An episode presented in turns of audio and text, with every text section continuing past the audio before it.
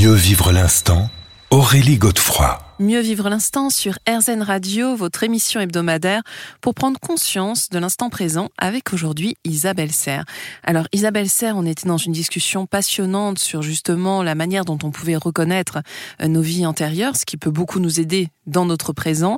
Alors vous m'avez dit qu'on pouvait éventuellement par la méditation hein, euh, se reconnecter à ses vies, euh, être accompagné de quelqu'un.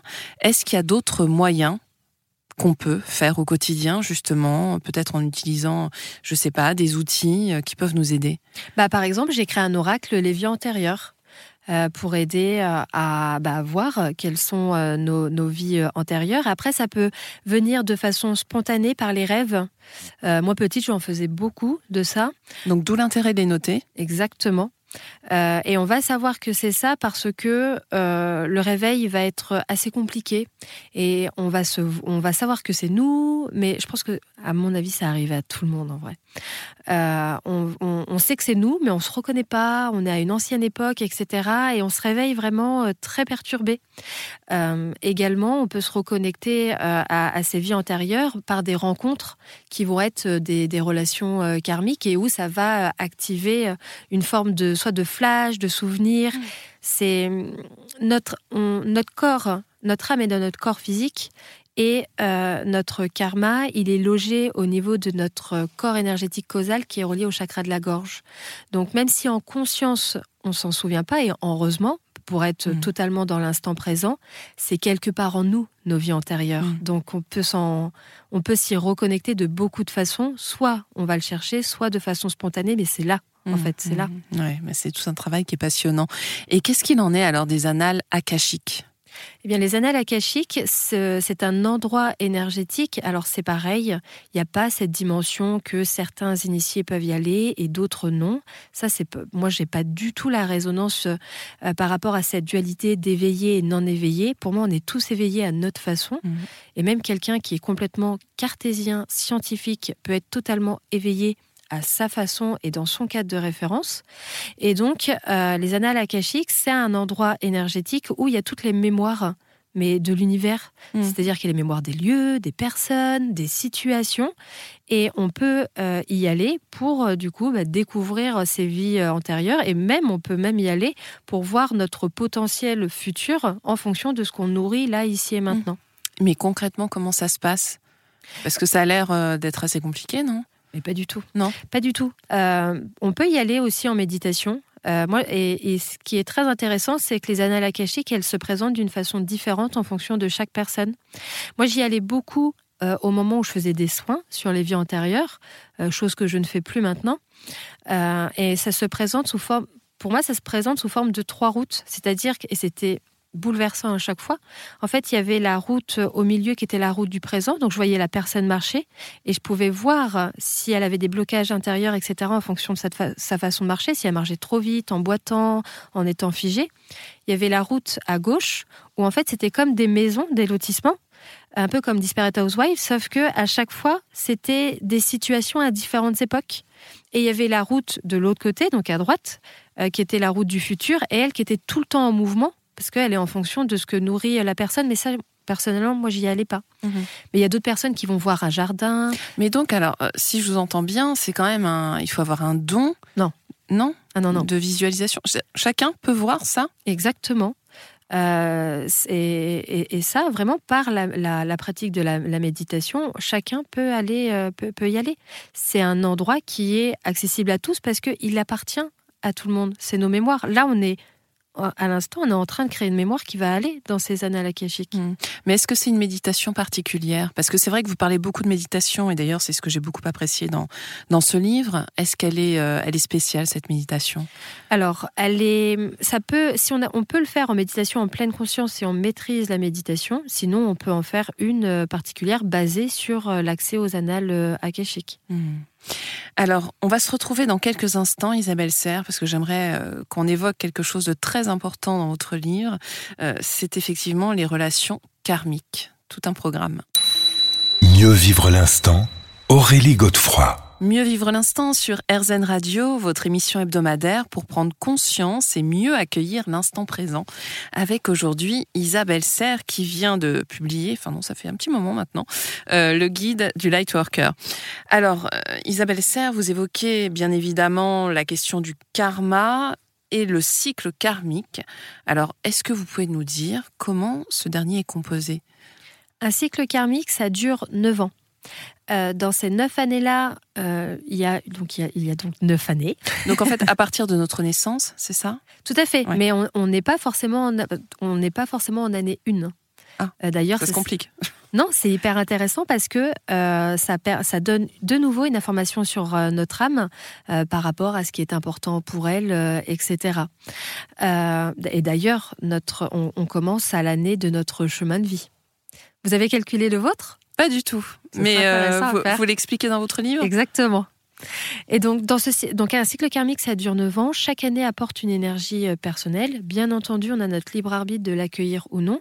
Mais euh, tant qu'une expérience n'est pas comprise, elle se représente à nous. Donc, c'est pour ça d'ailleurs qu'on peut répéter pendant des décennies un, cycle karmique. Et le but est d'intégrer des enseignements pour pouvoir à chaque fois débuter un nouveau cycle sur de nouvelles bases.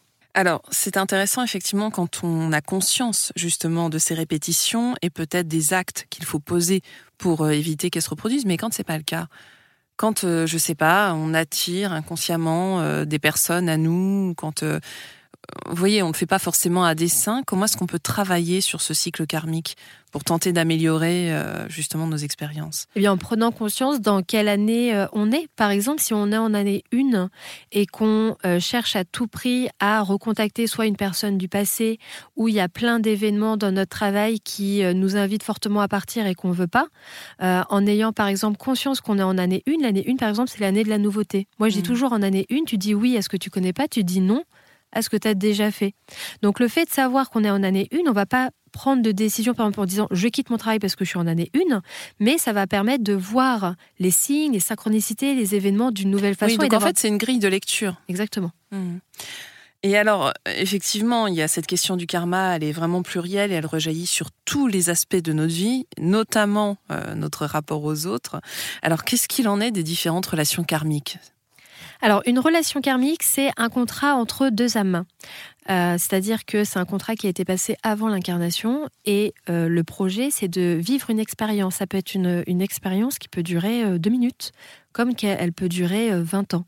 moi, je dis toujours, c'est la rencontre qui est écrite, mais c'est le libre arbitre des deux personnes qui va construire la mmh. relation. Et qui fait que ça va durer ou pas d'ailleurs. Exactement. Mais en fait, nos, nos, relations, pour moi, on se réincarne par amour. Donc, c'est-à-dire qu'on retrouve déjà beaucoup d'âmes, d'une part, qu'on a côtoyées dans nos anciennes vies, et également d'autres âmes avec qui on va vivre euh, des expériences. Mais une relation karmique n'a pas vocation à faire souffrir, et surtout, on ne reste pas dans une relation soit qui est devenue toxique ou qui nous fait souffrir parce qu'elle est karmique. On ne s'en mmh. sert pas comme ce que moi j'appelle une excuse spirituelle. Mmh. Oui, et puis d'ailleurs, bon, on en reparlera, mais c'est pas uniquement dans le domaine amoureux, hein, ah ça peut être aussi dans voilà, dans l'amitié. Euh. Mais justement, à quoi est-ce qu'on reconnaît une relation karmique? Eh bien, euh, est-ce qu'il y a des signes, peut-être même physiques euh? Alors physique, ça peut. en fait, il y a déjà ça va être une relation qui va être marquante, c'est-à-dire une rencontre pardon qui va être marquante, c'est-à-dire que la personne soit très vite elle va devenir importante, soit sinon on va beaucoup y penser. Il va y avoir également un sentiment de familiarité euh, comme si on, la, on se sent très vite à l'aise avec la personne. Il peut y avoir une grande similarité dans le parcours de vie également, ou dans les objectifs de vie, dans les passions. C'est, moi, je dis toujours, on a l'impression de retrouver la personne et non pas de la rencontrer. Ce sont des retrouvailles au final. Et alors, il y en a une qui est très en vogue en ce moment, en tout cas dont on parle beaucoup, c'est celle des flammes jumelles. Alors, j'aimerais qu'on éclaircisse un petit peu ce terme. De quoi est-ce qu'il s'agit? Et c'est aussi une relation karmique. Hein. Exactement, et c'est la relation karmique la plus euh, puissante que l'on puisse vivre. Euh, on peut entendre dire que euh, les flammes jumelles, c'est la moitié de deux âmes qui, la moitié d'une âme qui se retrouve. Pour moi, ça, c'est davantage nourrir une dépendance affective plutôt que de s'ouvrir à soi. Donc, pour moi, pour mon cadre de référence, ce sont vraiment deux âmes à part entière qui ont un lien d'amour très très fort et qui ont pour but de vivre une expérience intense, mais pas forcément, et dans la plupart des cas, c'est pas le cas, pour créer un couple sur le Mhm. long terme, c'est pour euh, que les deux personnes se révèlent à elles-mêmes et trouvent en elles un vrai trésor intérieur qu'elles- qui était en sommeil et qu'elles avaient laissé de, de côté. Oui, et ça révèle beaucoup de choses en soi et surtout énormément sa partie sombre. Mieux vivre l'instant, Aurélie Godefroy. Mieux vivre l'instant sur RZN Radio, votre émission hebdomadaire, pour prendre conscience de l'instant présent avec aujourd'hui Isabelle Serre. Alors Isabelle, on parlait des flammes jumelles. Euh, juste une petite précision, encore une fois, comment on reconnaît qu'on est en présence de sa flamme jumelle? Parce que finalement, on peut avoir euh, des coups de foudre dans la vie euh, de manière euh, peut-être pas fréquente, mais ça peut se présenter plusieurs fois. Alors, c'est c'est très typique, on va dire, le, parcours, parce qu'on parle de parcours de flammes jumelles. Euh, il y a la phase de retrouvailles où, qui dure pas très longtemps, malheureusement. C'est-à-dire Euh, et ben en fait, la phase de retrouvailles, c'est-à-dire que les deux personnes, elles vont vraiment ressentir une connexion, mais qu'elles n'ont jamais ressentie pour personne d'autre, que ce soit émotionnelle, physique, intellectuelle, etc. Il y a vraiment une forme de fusion. Mm. Mais elles Ça ne- ressemble au coup de foudre, ce que vous nous dites. Ah, mais c'est un coup de foudre fois 1000, si je peux dire ça comme ça. Ouais, ouais. Euh, vraiment, euh, grande, fa- grand- grande retrouvaille. Et euh, ensuite, il y a une des deux flammes jumelles qui va avoir peur et qui va prendre la fuite. Et c'est là où on parle de, du chasseur et du coureur. Mhm. Euh, donc il y, a une il, y en a une qui va partir à la, à la course de l'autre et qui va fuir. Et euh, celle qui, euh, du coup, chasse va à un moment tellement se sentir pas bien qu'elle va euh, vivre ce qu'on appelle une nuit noire de l'âme. Donc euh, c'est pas une dépression, hein, parce qu'une dépression c'est une maladie. La nuit noire de l'âme c'est une crise d'ego profonde, donc elle va tout remettre en question. Euh, le temps n'est pas défini, ça c'est vraiment en fonction de chacun. Et de cette nuit noire de l'âme va euh, naître une grande prise de, de conscience. Et très souvent, c'est à ce moment-là qu'il y a de grandes révélations intérieures. Pas, ça peut être spirituel ou énergétique, médiumnique, intuitive, mais pas forcément. Il y a de grandes révélations intérieures. Euh, et ensuite, elle retrouve l'autre flamme jumelle. Et donc, soit, là, il y a plusieurs façons. Soit c'est pas assez, on va dire, compris et on recommence. Soit les rôles s'inversent. Mhm. Euh, soit on se met en couple. Soit on se dit au revoir. Soit on reste amis. Mais euh, ça, c'est de nouveau en fonction du libre arbitre de chaque personne. Mais c'est le fait, c'est le côté vraiment unique, intense et puissant. Si par exemple, on a l'impression d'avoir rencontré cinq fois une flamme jumelle, c'est qu'on est davantage dans de la dépendance affective Oui. plutôt qu'en parcours de flamme jumelle. Et par que exemple. finalement, on n'a rencontré aucune flamme jumelle. Exactement. Mais c'est c'est pas la chose que je, on- je souhaite aux gens de rencontrer euh, sa flamme jumelle parce que vraiment ça fait mal. Hmm. Mais justement, alors on n'est pas obligé de la rencontrer dans Non. cette vie, d'accord. On hein. n'est pas obligé. On n'est pas obligé. Il vaut mieux éviter d'ailleurs. Alors justement, euh, bah, ça nous amène, vous parliez des dépendances affectives. Alors c'est vrai qu'il y a des relations karmiques qui peuvent être toxiques. Euh, alors là aussi, comment les reconnaître? Parce que c'est pas toujours facile. hein. Des fois, on a des voiles. euh, et puis comment s'en détacher? Eh bien déjà, c'est très important de prendre conscience que la notion de relation karmique ne, ne va pas expliquer l'amour et l'intérêt qu'on a pour la personne. Elle va simplement, si je peux dire ça comme ça, apporter une piste de réflexion. Euh, si si on s'accroche à quelqu'un, si je peux dire ça comme ça, parce que c'est une relation karmique, là, c'est qu'on s'en sert comme excuse.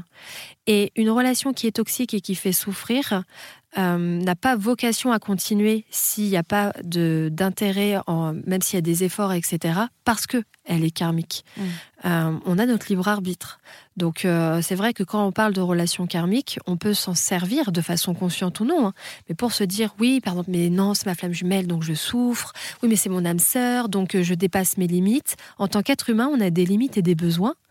Euh, C'est aussi se respecter soi-même. Exactement. Mm. Et quand on crée une relation, on détermine nos besoins et nos limites. Soit on trouve des compromis, soit c'est pas possible et on, on s'embrasse et on se dit bisous et au revoir, que ce soit karmique ou non en fait. Et Mm. je pense d'ailleurs que nos relations karmiques euh, nous, a- nous- sont là pour nous apprendre des choses. Et je pense que ce qui est très important d'apprendre dans nos relations, c'est vraiment de définir ses limites. Parce qu'en plus, on est conditionné par le cinéma, par les contes euh, Par de notre fées. éducation aussi. Exactement que les plus belles histoires, c'est là où on souffre le plus, euh, c'est là où ça fait le plus mal, etc. Non, tout ça, c'est toxique. Euh, pour moi, une relation saine, c'est d'abord créer son propre bonheur avec soi, qu'on va ensuite partager. Mais d'ailleurs, voilà, effectivement, c'est une condition. Exactement. C'est une fois qu'on s'aime et qu'on est heureux avec soi-même qu'on peut justement avoir un lien sain avec l'autre. Mais euh, ces relations toxiques, c'est pas toujours facile de, de, mieux les vivre entre guillemets, notamment en ce qui concerne la famille. Enfin, il y a des domaines de vie euh, qui sont plus difficiles que d'autres, non? Ah bah là, je vais dire une citation de mon papa. Il m'a toujours dit Je ne te dis pas que les choses sont faciles, je te dis qu'elles sont possibles.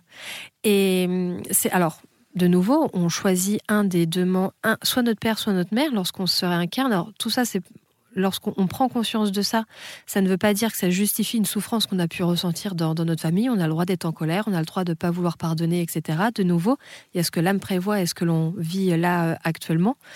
Euh, après, c'est vrai que euh, de nouveau, on est conditionné, par exemple, à ce que l'enfant pardonne tout le temps à son parent parce que c'est son père ou sa mère, etc. Moi, j'ai pas du tout cette notion-là, même en tant que maman pour moi, c'est le parent qui pardonne et qui aime de façon inconditionnelle et pas l'enfant. Hmm. Donc on a le droit aussi de couper des relations, même familiales, si elles sont toxiques. On a le droit et c'est important de s'accorder ce droit-là en fait. On se retrouve dans quelques minutes, Isabelle Serre.